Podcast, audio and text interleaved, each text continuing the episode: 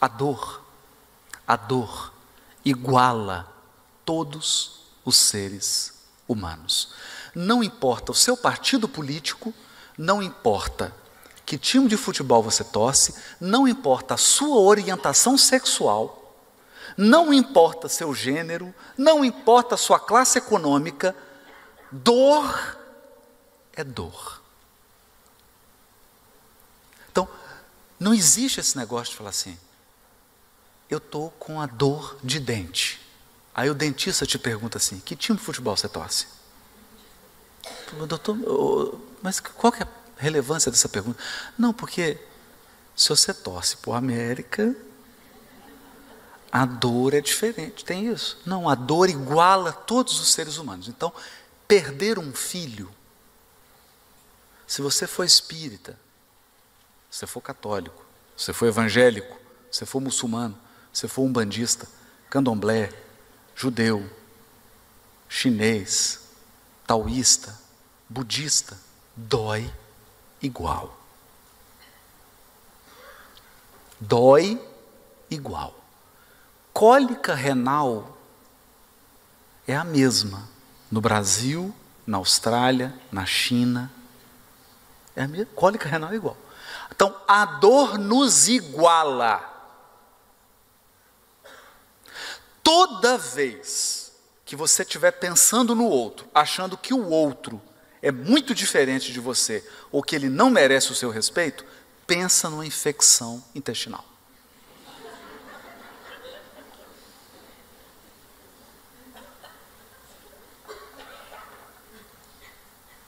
A dor iguala todos os seres humanos. Só que tem um detalhe na dor. Eu só sinto a minha.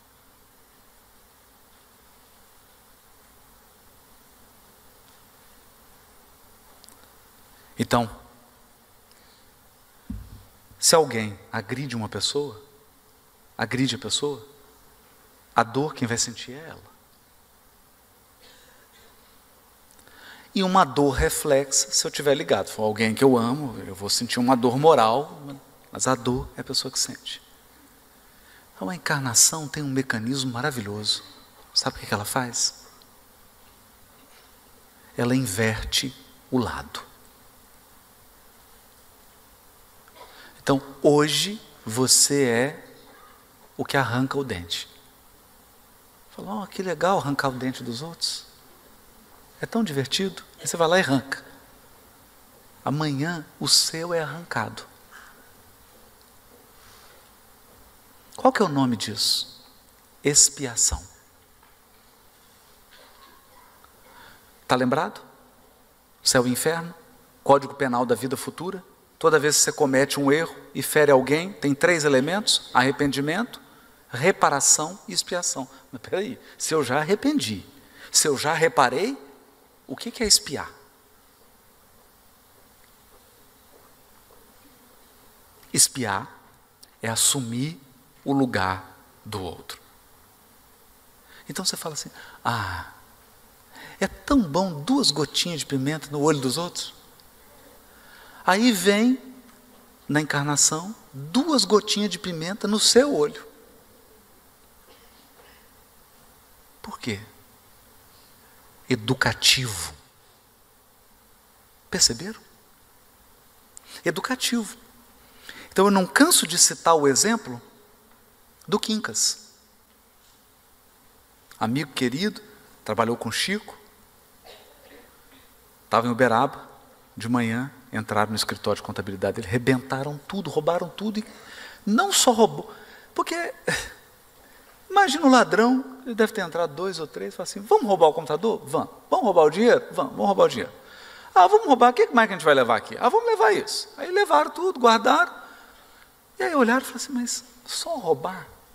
Vamos destruir também? Perceberam? Quebraram tudo. Então, quando ele chegou no escritório, tinham levado todos os bens de valor e tinham quebrado tudo. E aí ele ficou abatido. E de noite tinha reunião com o Chico. É interessante? Então ele chegou como? Chegou triste. Quando ele entrou no grupo, o Chico falou: Quincas, meu irmão, o que, que foi? Você está triste? Eu falei, ah, Chico, aconteceu isso, contou a história.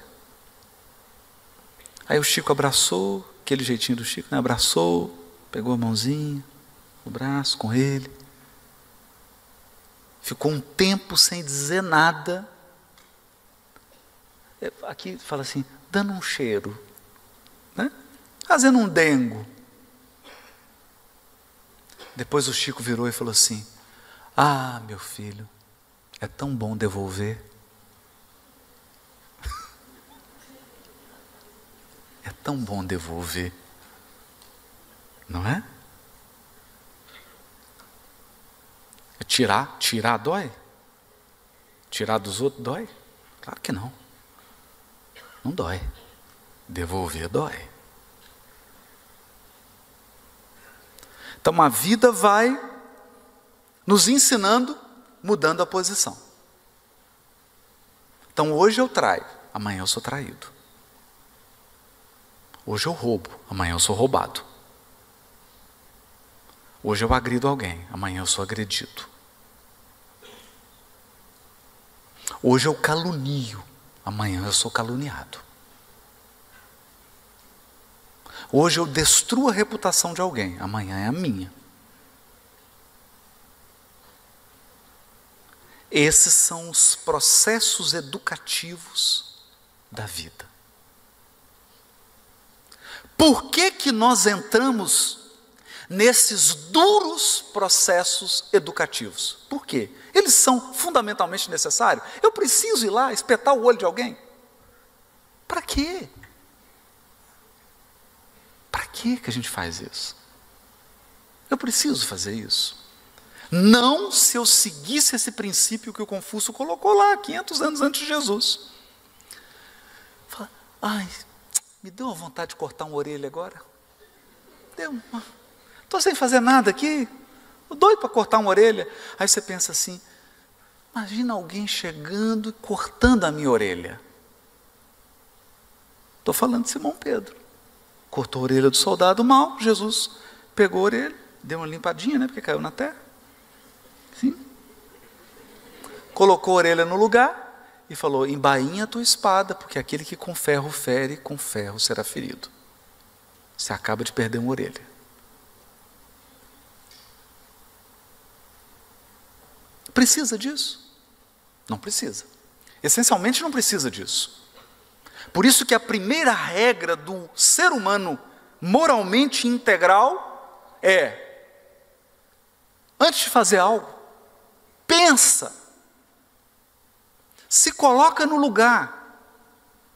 Você gostaria que fizessem isso com você? Esse é o chu. Mas tem um outro princípio. O chung. O que é o chung? Traduzindo para o português, para ficar mais fácil, é dê o seu melhor. Então, o ser humano integralmente, moralmente íntegro, é aquele que faz o seu melhor. Ele faz o melhor, o melhor ao alcance dele. Você não tem que fazer? Você não vai fazer? Então, para que fazer mais ou menos? Você não vai fazer? Então faz bem feito. Você não vai fazer bem feito? Então por que você não faz o seu melhor? Então esse era o conceito de Confúcio. Ele dizia que se os seres humanos atingissem esse padrão, é simples, não? Não é simples? É simples. Então o que, que eu espero? eu chego na farmácia para pedir uma orientação de um remédio com receita. O que, que eu esperava que a pessoa fizesse? Eu esperava que a pessoa que estivesse atrás do balcão, porque ela não está com dor, quem está com dor sou eu. Estou com a receita. O que, que eu esperava? Eu esperava que ela olhasse para mim e imaginasse que quem está com dor é ela ela tivesse um pouquinho de empatia e ela me tratasse como ela gostaria de ser tratada se fosse ela que estivesse doente. Depois, eu gostaria que ela desse o melhor dela.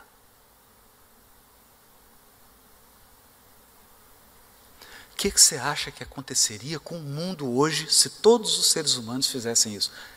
É difícil? Está muito difícil? É uma tarefa complicada? Não. Isso se chama mundo regenerado.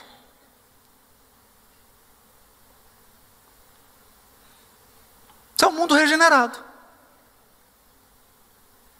Quer dizer, está mais para quase mundo ditoso. Esse é o mundo regenerado. A pessoa olha para você e fala assim: Nossa, ele está triste.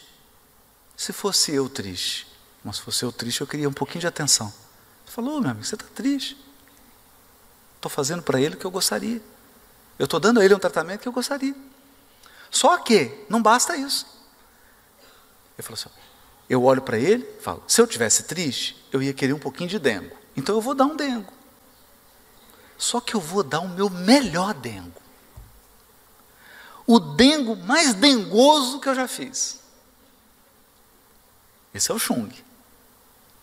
Aí nós teríamos um mundo ditoso. Percebeu? Mundo ditoso. Porque nós viveríamos num ambiente em que todas as pessoas estão dando o seu melhor. E todas as pessoas estão se colocando no lugar do outro. Resolveu grande parte dos problemas. Por que, que eu estou dizendo isso? Porque no final das contas, no final das contas, o que, que você quer? Quando você convive com alguém, quando você sai na rua, você quer ter contato com uma pessoa boa. Você quer ter contato com uma pessoa boa. No final das contas, se eu entro no hospital, eu quero o quê? Eu quero um médico bom. Um médico que seja uma pessoa boa. Se eu entro no ônibus, eu quero um motorista que seja uma pessoa boa. Então, no fundo, todos nós sabemos decor viver bem. Todo mundo sabe viver bem. Todo mundo quer viver bem, não é?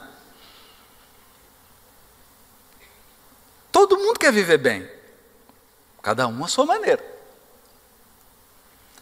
Pouquíssimos querem viver o bem. Então, viver bem é uma coisa, viver o bem é outra. Não é?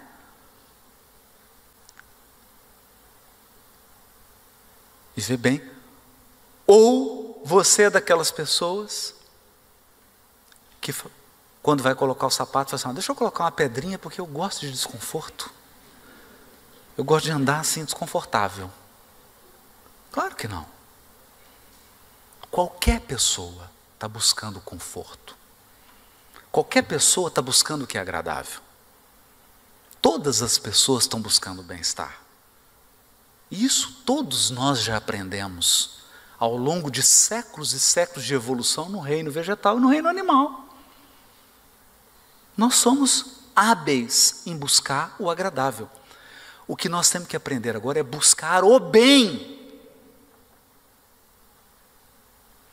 Então você é um médico com PhD, mas você é uma pessoa boa. Percebeu? Você é uma pessoa que é autoridade. No executivo, no legislativo, no judiciário, é uma autoridade, mas você é uma pessoa boa. Você é um ótimo comerciante, um empreendedor, um empresário, faz, gera riqueza, gera dinheiro, mas você é uma pessoa boa. Você é marido, você é mulher, você é um, um homem bom, uma mulher boa. Viver o bem. Quando eu me encontro com você, ou quando você encontra comigo, eu não encontro o evangélico.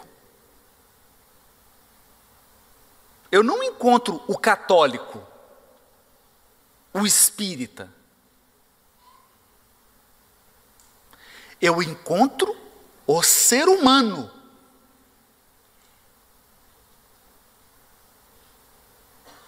Então, esse ser humano pode ser uma pessoa boa ou uma pessoa má. Então tem espírita que é mau.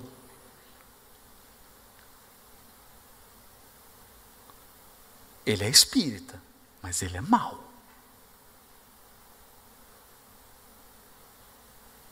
E tem espírita que é uma pessoa boa. Tem evangélico que é uma pessoa boa, mas tem evangélico que é uma pessoa má.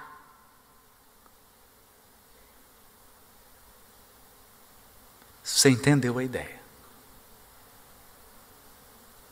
Então, aquele soldado que encontrou o Gandhi é cristão, mas ele é uma pessoa má, ele é uma pessoa violenta, ele é um covarde e é cristão. Complicou? Então, qual é o objetivo do Espiritismo?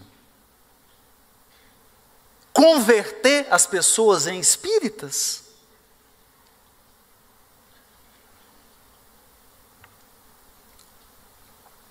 Esse é o objetivo do Espiritismo? Então eu fico assim, agora nós temos um milhão e meio de espíritas. Próxima meta, dois milhões de espíritas. Converter espírita. Só que tem um problema. Qual que é o problema? Tem espírita que é uma pessoa má. Má. Muito má. E tem espírita que é uma pessoa boa. Muito boa. Eu vou perguntar de novo. O que que você quer? Um espírita ou uma pessoa boa? Hã? Tem alguém em dúvida aí? Tem? Vou te apresentar um espírita mau. Aí sua dúvida vai passar. Então, qual é o objetivo do Espiritismo? A formação do ser humano de bem. do ser humano do bem. Não é o ser humano que vive bem. Isso aí todo mundo.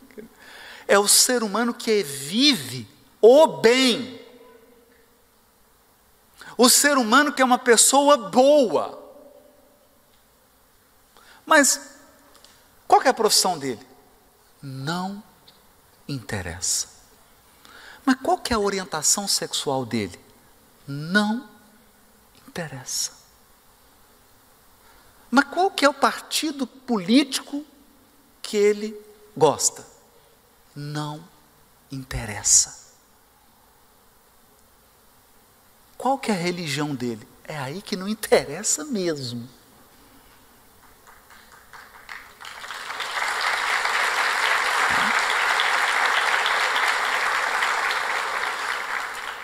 Agora nós temos condições de entender uma história, essa história é real, história verdadeira. Chegou uma mulher, uma senhora, entrou na fila para conversar com Chico. Aquela fila gigante, passou o tempo, está de frente com Chico. Ela fala: Chico, eu estou angustiada. Chico fala: O que, que foi, minha filha? Chico, meu marido meu marido, mas você está esperando já um, uma queixa, né? Meu marido é uma pessoa muito boa, Chico. Meu marido é um excelente pai. Meu marido é um profissional maravilhoso, consciente, competente, honesto, trabalhador. Chico, ele é um ótimo marido. Eu não vou entrar nos detalhes aqui, porque tem muita gente ouvindo. Mas é um namorado, um marido maravilhoso. Ele só tem um defeito. Defeito grave. Aí você está pensando o quê? Nossa, é viciado em cocaína, né? É? Qual que é o defeito que esse homem tem, meu Deus? E o Chico falou: Minha filha, qual que é o defeito dele? Ele não é espírita, Chico.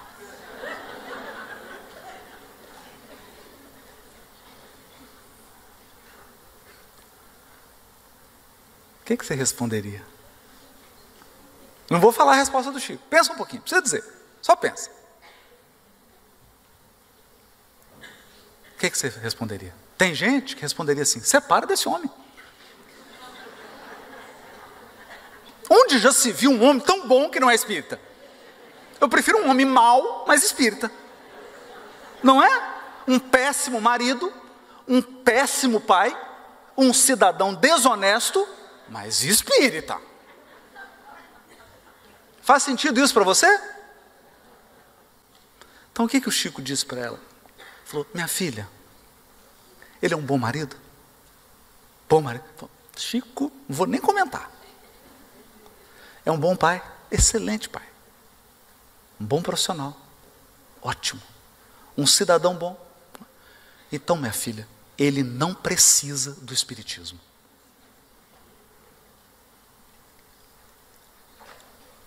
Quem precisa? Ela.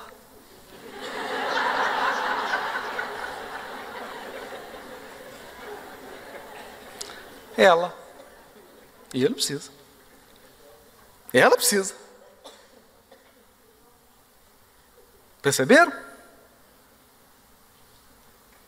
Então, qual é o objetivo do Espiritismo? A formação do ser humano de bem.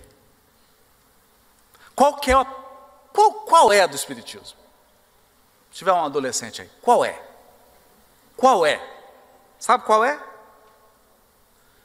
Te transformar numa pessoa boa. Uma pessoa boa. Agora eu vou comentar algumas coisas aqui sobre as características do ser humano de bem do ser humano que ama o bem.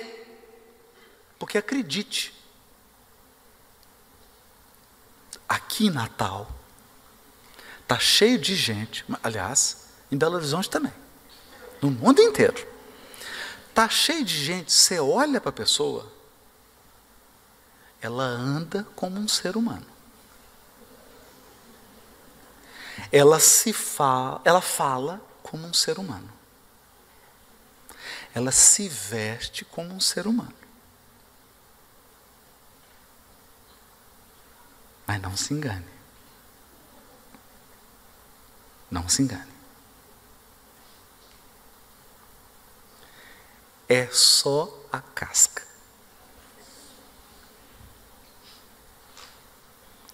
Os hábitos são primitivos a sensibilidade é primitiva. Então, se você pegar aquele corpinho lindo, tirar e colocar de um primata do início da evolução, tipo o Homo sapiens lá do início das cavernas, né? Que é um pouquinho mais peludo. Tá bom, tá adequado. E vai ser o que vai acontecer. Vai acontecer isso. Sabe o que chama isso? Degredo. Degredo é. Você vai receber um corpinho adequado ao seu coraçãozinho.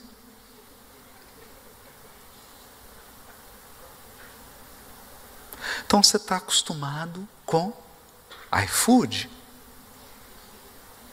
Lá vai ser eu fujo. É? Você vai estar tá lá, vai tiranossauro rex, aquelas coisas assim do mundo primitivo, né? Quem gosta de um peixe cru, comida japonesa vai adorar. É só peixe cru.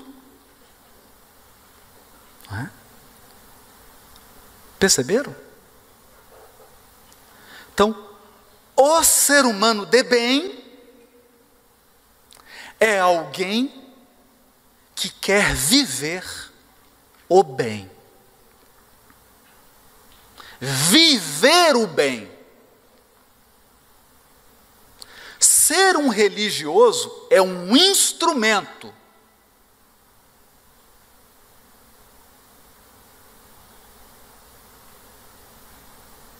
É um instrumento. Então, eu me lembro certa vez, eu estava com um grande espírita de Belo Horizonte, né? e contratou um um pintor para pintar a casa espírita. Aí chegou o pintor e falou: Olha, então, preciso que faça isso aqui e tal, mas você é responsável. Ele falou assim: Eu sou espírita. Aí ele perguntou assim: E daí? E daí? Eu estou perguntando se você é responsável. Estou perguntando se você é cuidadoso. Porque você está vendo essa parede toda má pintada aqui? Tudo espírita. Os três que passaram aqui fizeram essa lambança, tudo espírita.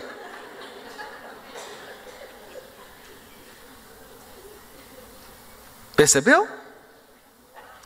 Vou voltar. Fazer aos outros o que você gostaria que o outro fizesse a você. Dar o seu melhor. Isso não é Jesus, é Confúcio. Aí veio Jesus Aí o negócio ficou um pouquinho mais difícil. Porque no Confúcio eram duas coisas. Com Jesus as coisas ficam um pouco mais confusas. Porque Jesus diz assim: você chega para ele e fala assim, mestre, tem um fulano, falou mal de mim. Está falando muito mal. O que, que eu faço? Aí Jesus fala assim: ora por ele mas nem um tapa assim, nada. Isso é um processo mais efetivo, uma agressão física leve. Não. Mestre, mas o fulano me feriu. Perdoa. Mas nem, desculpa, nem um pouquinho assim, descontar, só um pouquinho. Um terço. Percebeu? Então Jesus veio e estabeleceu um novo padrão do ser humano moralmente integral. E aí está no item o homem de bem, no Evangelho segundo o Espiritismo, capítulo Sede Perfeitos. Você lembra da história de moldar que você tem um gênio da divindade? Se eu fizer um teste de DNA em você, o Pai é Deus. Eu tenho certeza, vai dar positivo que você está numa seta progredindo. Você lembra disso? Então, para onde você está indo? Você está indo para expressar um conjunto de características que são as características do ser humano de bem, do homem de bem. Porque homem lá, gente, não tem nada a ver com homem e mulher. É homem no sentido de espécie humana. Senão poderia ser o cavalo do bem, né? Não é isso. O gato, a galinha do bem, não é isso. É o ser humano. Então, está lá o ser humano, a espécie humana. O homem de bem, o ser humano de bem. E ele tem características que eu vou resumir em três blocos. Depois você lê a mensagem. Você vai ver que está dividido em três blocos. E Kardec segue a ordem. Se você entendeu a lógica dos blocos, vai ficar fácil você entender a mensagem. Porque aí é só pegar o conteúdo. Então, o ser humano de bem, como é que eu sei que eu sou do bem? Que eu amo o bem, que eu amo viver o bem, não é viver bem. Viver bem, não está gostoso, não está confortável esse teatro maravilhoso? Você não está gostando?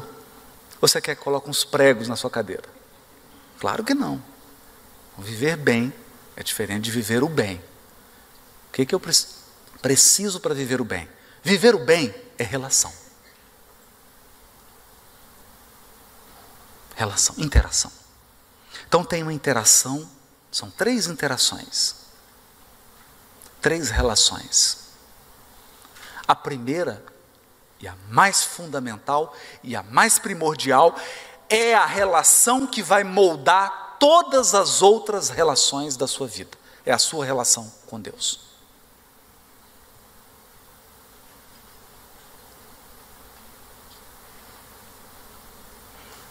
Haroldo, explica mais um pouquinho isso. Não sou eu que digo isso, sabe quem diz isso? Hahnemann, lá da homeopatia. A sua relação com Deus determina todas as suas outras relações, inclusive a relação com você. Então a primeira é a relação com Deus, a segunda é a relação de você com você mesmo. Mas Haroldo tem uma relação eu com as minhas vozes? Eu com as minhas múltiplas personalidades? Tem. Tem a sua relação com você. É por isso que a gente sente baixa estima. Você já sentiu baixa estima? Quando você entra e fala assim: Nossa, mas essa festa era passeio completo? Eu vim de calça jeans, né? Você não já sentiu isso? Você está pensando em você, nas suas características. É por isso que a gente sente tristeza. É por isso que eu sinto baixa autoestima. É por isso que eu perco a vontade de viver. É a minha relação comigo. Comigo. E tem a minha relação, que essa é bem complicadinha, com o outro. Relação com Deus, relação comigo, relação com o outro. As características do ser humano de bem têm a ver com esses três blocos. Vamos começar com a relação com Deus. Todos os espíritos encarnados na Terra têm um pequeno probleminha no relacionamento com Deus. Um pequeno. Pequeno probleminha. Esse problema, ele varia de forma, mas na essência ele é único. É o afastamento de Deus. Afastou de Deus. Isso está representado na parábola dos dois filhos. Sabe, sabe aquela que todo mundo chama de filho pródigo? Mas tem dois filhos, né? Não é só um, né? Que a gente lembra só do pródigo. Mas tem o filho egoísta. São dois filhos. Os dois estão afastados do pai. Cada um à sua maneira.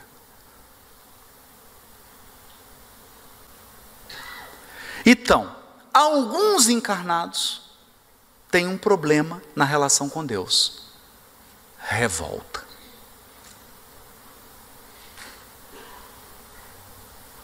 Por que, que eu estou aqui? Por que comigo? O que, que eu fiz para merecer?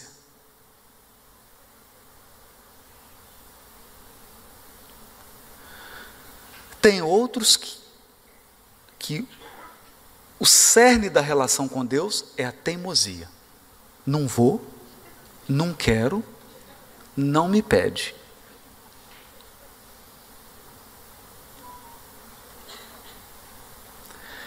E aí vai variando.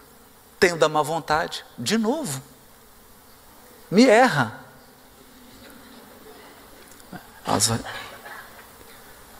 E o que, que acontece?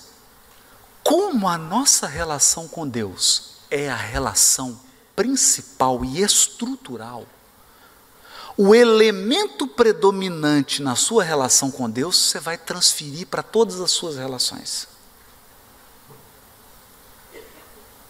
Está pensando seu marido teimoso, né?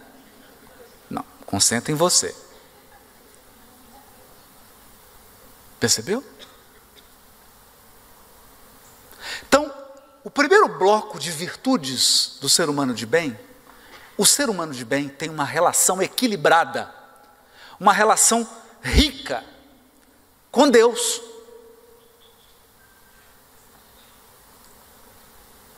Ele ama Deus. E ele confia em Deus. Isso é muito difícil.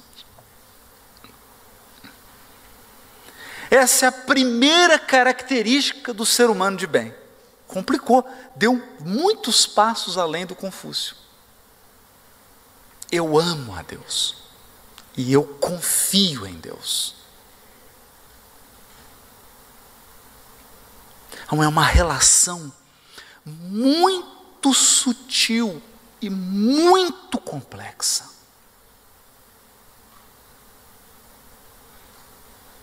Muito complexa.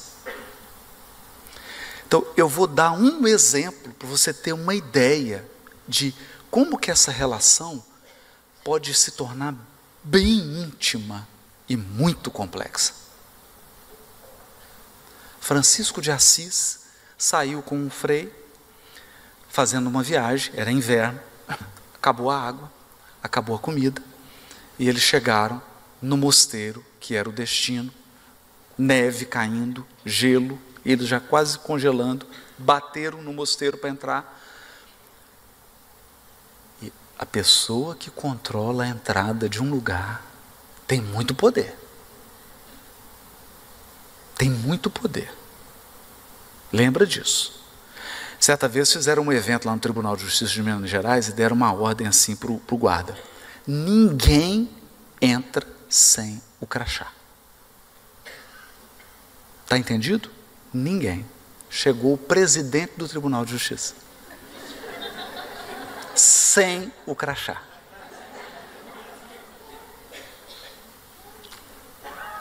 Falou, esqueci o crachá. Não entra. E aí o presidente, bem humorado, ele falou assim: Nossa, é chato dizer isso. Você está certo. E a pessoa, eu esqueci, eu vim correndo, né? muito trabalho, eu esqueci o crachá. Mas assim, você não conta para ninguém, não, mas eu sou o presidente do Tribunal de Justiça. Não importa, sem o crachá não entra. Vê? E aí, nossa, aí liga para cá, liga para. Sei que a assessoria ligou lá para o chefe da segurança, o chefe dele ligou para ele e falou assim: Meu filho, essa é a única exceção que você tem que abrir, pelo amor de Deus. Só essa que eu te peço. Né? Então, Francisco bateu no mosteiro, abriu um frade, falou: Quem é? Ele, Francisco. Ele, Francisco o quê? Tchum. Não acreditou que era Francisco de Assis. Achou que era uma pegadinha. O frei que estava do lado começou a chorar. Falou: agora eu vou desencarnar. Francisco, nós vamos desencarnar pai Francisco, chamava de pai, né? Nós vamos desencarnar. E o Francisco começou a pular de alegria. Aí o Frei falou assim: será que é dupla personalidade, né? Esquizofrenia? Começou na alegria. Aí ele falou: Pai Francisco, o que é está acontecendo? O senhor não entendeu? Nós vamos morrer. E aí Francisco falou assim: Não a minha vida inteira eu esperei por esse momento. Ele falou: para morrer? Não. Porque agora, nenhum ser humano pode nos ajudar. Então, agora eu estou 100% nas mãos de Deus. Eu sonhei com esse dia.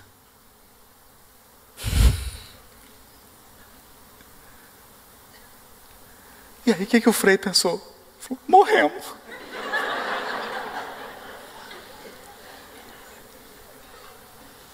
De repente, abre a portinha e fala: É Francisco? Ele sou eu, todo alegre, né? Era o chefe. Abriu a porta, Francisco, desculpa. Ele, não, ele chegou lá dizendo que tinha um Francisco. Abriu. Então, quando a gente fala em fé, fé, você fala, não é acreditar.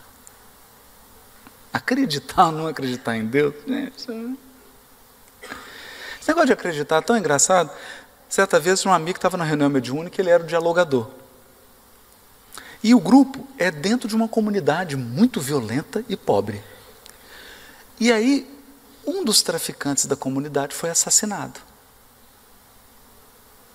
Dois dias depois, ele manifesta na reunião mediúnica. E ele conhecia, porque é uma atividade social que tem dentro da comunidade. E esse amigo atende lá, um trabalho bonito. Então. E ele Ele tem um trato lá com os traficantes, fala, ah, nós estamos fazendo bem aqui, não incomoda a gente. Não, não, pode deixar, senhor. a gente não vai incomodar o senhor, não, pode ficar tranquilo. Eles fazem o trabalho lá. Aí manifestou o traficante. E aí ele perguntou para o Espírito, falou assim, você acredita em vida após a morte? E o Espírito falou, de jeito nenhum, eu não acredito nisso não. Aí ele falou assim, mas devia. Mas devia. Então, acreditar ou não acreditar, qual é a diferença que faz? Nenhuma. A pessoa fala, não acredito nesse negócio de vida após a morte, não. Aí morre. Chega no mundo espiritual e fala, eu não acredito nessa bobagem de vida após a morte, não. Isso é de espírito, bobagem. Desencarnado. E não acredita em espírito. Faz diferença nenhuma. Fé, na verdade, é confiar. Você confia? Você confia que você está no lugar certo? Você confia que você está com as pessoas certas? Inclusive essas que você pensou? Você confia que as coisas que estão acontecendo com você fora da sua vontade, não é essa que você está provocando, não, né? Aquelas que acontecem fora da sua vontade são as melhores. Então você entendeu. Então você entendeu. Tem um, uma história que está no Lindos Casos de Chico Xavier. Estava o Chico na fila, chegou, aí todo mundo na fila, né? A pessoa ficou uma hora e meia na fila para falar com o Chico. A hora que chegou a vez, ele tirou uma arma, apontou para o Chico e falou assim: Eu vim te matar. Engraçado, né? É só ficar esse tempo todo na fila, né? Está esperando na fila, né? Tá Eu vim te matar. Sabe o que, que o Chico disse? Seja feita a vontade de Deus. O homem começou a tremer e a chorar. Guardou o revólver.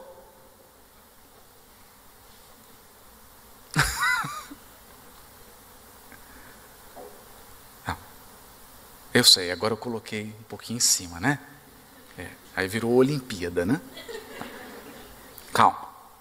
Mas é só para a gente ter uma ideia. Então, o ser humano de bem, e o Chico era, é alguém que resolveu a questão da relação dele com Deus.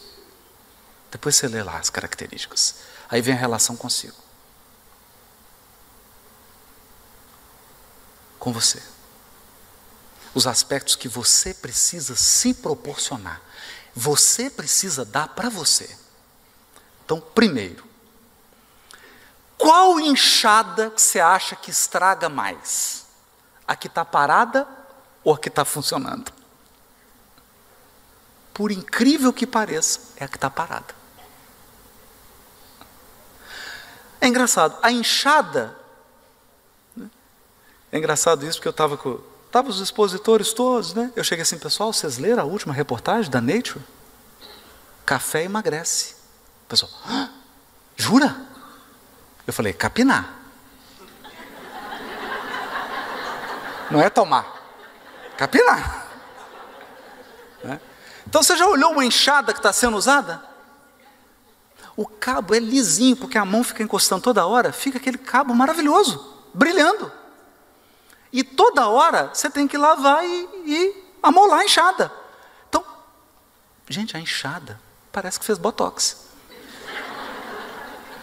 Aí você olha para a enxada que está parada seis meses. O cabo começa a apodrecer e a parte de ferro começa a enferrujar. Então, deixa eu te dizer uma coisa: existe uma lei que chama lei de trabalho.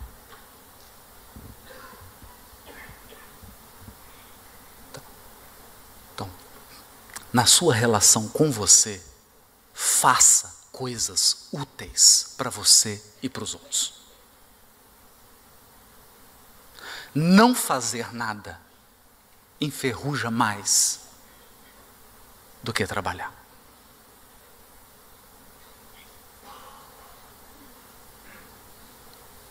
Aprenda a gostar de você. Por quê? Porque amar ao próximo como a si mesmo. Se você não gosta de você, coitadinho do próximo. Eu tenho pena do próximo. Você não gosta nem de você. Aprenda a gostar de você. Aprenda a respeitar suas limitações. Porque aí você vai aprender a respeitar a limitação do outro. Você olha para o outro e fala assim: Nossa, ele é tão doidinho. Aí você fala: Mas eu também sou tão maluco. Ah, tá, tá, tá bom. Não é? Então, nessa relação com você, aprenda a se dar momentos de alegria. Aprenda a se dar momentos de trabalho, de ocupação útil.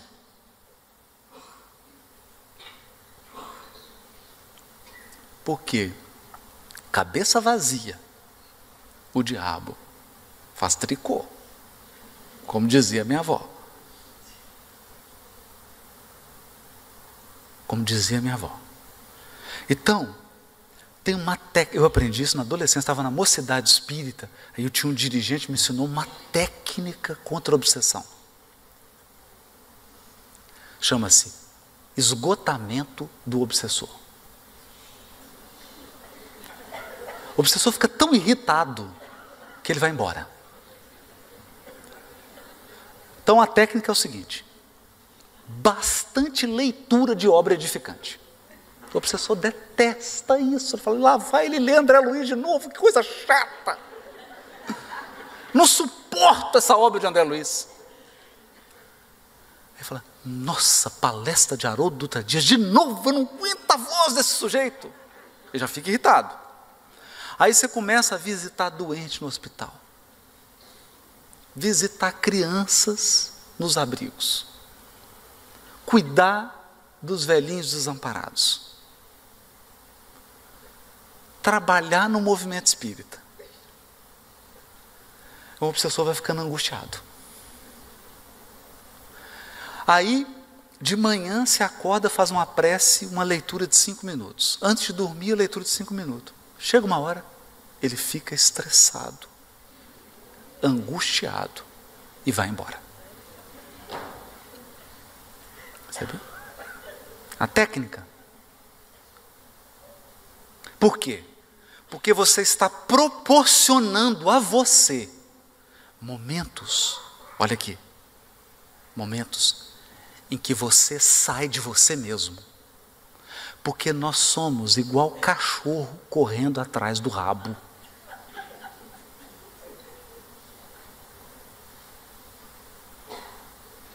Isso. Já viu isso? O cachorro fica girando. Está correndo atrás do rabo. É a gente. Você fala assim, tem um mês que eu estou triste. Por que, que você está triste? Eu já não sei, eu sabia antes, mas agora depois de 30 dias eu já não sei mais. Mudou.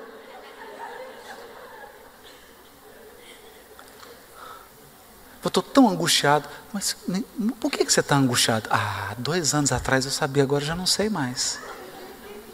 Então, dê a você oportunidades de experimentar o bem de formas novas e diferentes. Não é brincadeira. Quando o Chico estava esgotado, ele conta isso. O Emmanuel chegava e dizia para ele assim: Chico, está na hora de recarregar as baterias. Tá. Para onde que o Emmanuel levava o Chico? Para os bairros mais carentes para atender as pessoas em sofrimento.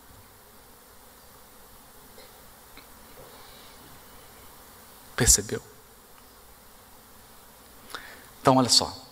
Deixa eu contar uma coisa para você. Nossa, rapidinho. Acabou. Eu vim nesse avião que é o madrugadão, né? cheguei de madrugada, duas e tanto da manhã. E o Alexandre comigo, buscando. Aí fui dormir, acordei, né? Falei, tem atividade, vou preparar. Nossa, estou cansado. Aí recebi um depoimento de uma moça. Ela mandou o vídeo. Ela está com um negócio de oxigênio, uma situação muito grave. respirando com aparelho. E ela mandou um depoimento, dizendo que não poderia ir ao evento, mas que estava vibrando e pediu orações por ela. Meu cansaço foi embora na hora.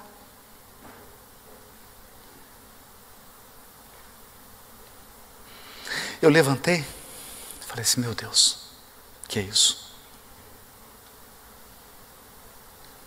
E ela ainda diz assim no vídeo: Eu não sei se eu vou sair mais daqui.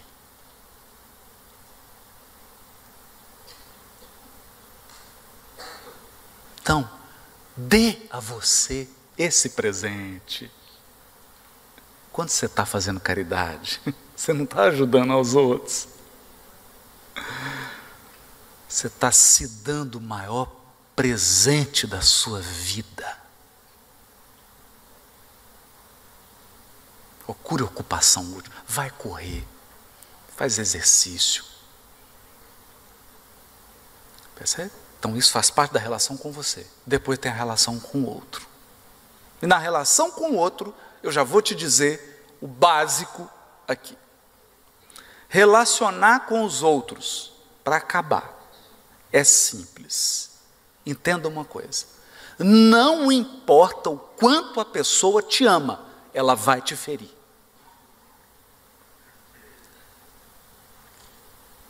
Então, perdoa.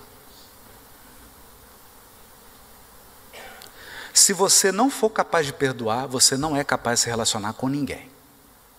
Porque mais cedo ou mais tarde, não importa quem é a pessoa, ela vai te ferir. Por quê? Porque ela quer? Não, às vezes sem querer. Perdão. Segundo elemento. Está lá no nome. Está lá. Não estou inventando isso não, está lá no nome de bem. Segundo elemento. Entenda uma coisa. Entenda uma coisa.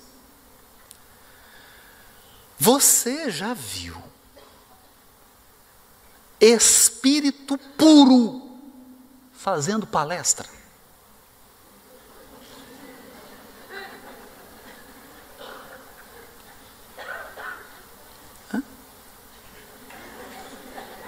Você já viu? Você já viu isso? Aqui? Cadê o Éden? Que na federação já recebeu? E agora com vocês, um espírito puro, que acaba de se materializar e vai fazer uma palestra. Tem espírito puro palestrante? Não. Você entendeu? Vou te dar uma dica. Você encontra com alguém. Primeira pergunta que você faz: Você está encarnado? Se a pessoa responder estou, e outras pessoas do seu lado ouvirem, que às vezes o Espírito está te enganando. Então você pergunta: Você está encarnado?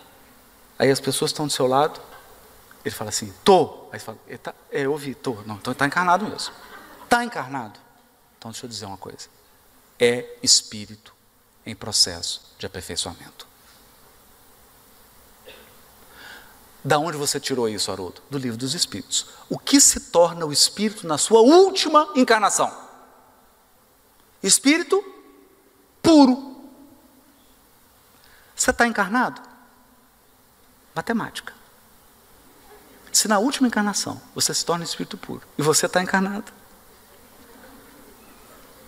Conclusão: você está em aprimoramento. Então, seu marido está em aprimoramento. Está encarnado seu marido? Não. Sua esposa está encarnada? Está em aprimoramento. Seus filhos Entendeu? Sua sogra. Sou. Então, quer relacionar? Indulgência.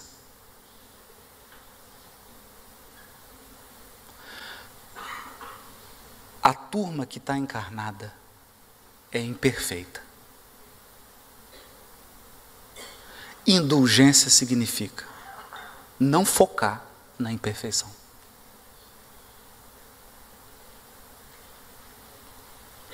Isso é indulgência. Indulgência é isso. Eu olho a pessoa e falo, é, é duro, é uns defeitos que ninguém aguenta. Mas está encarnado, né? Fazer o quê? Não é isso? Indulgência.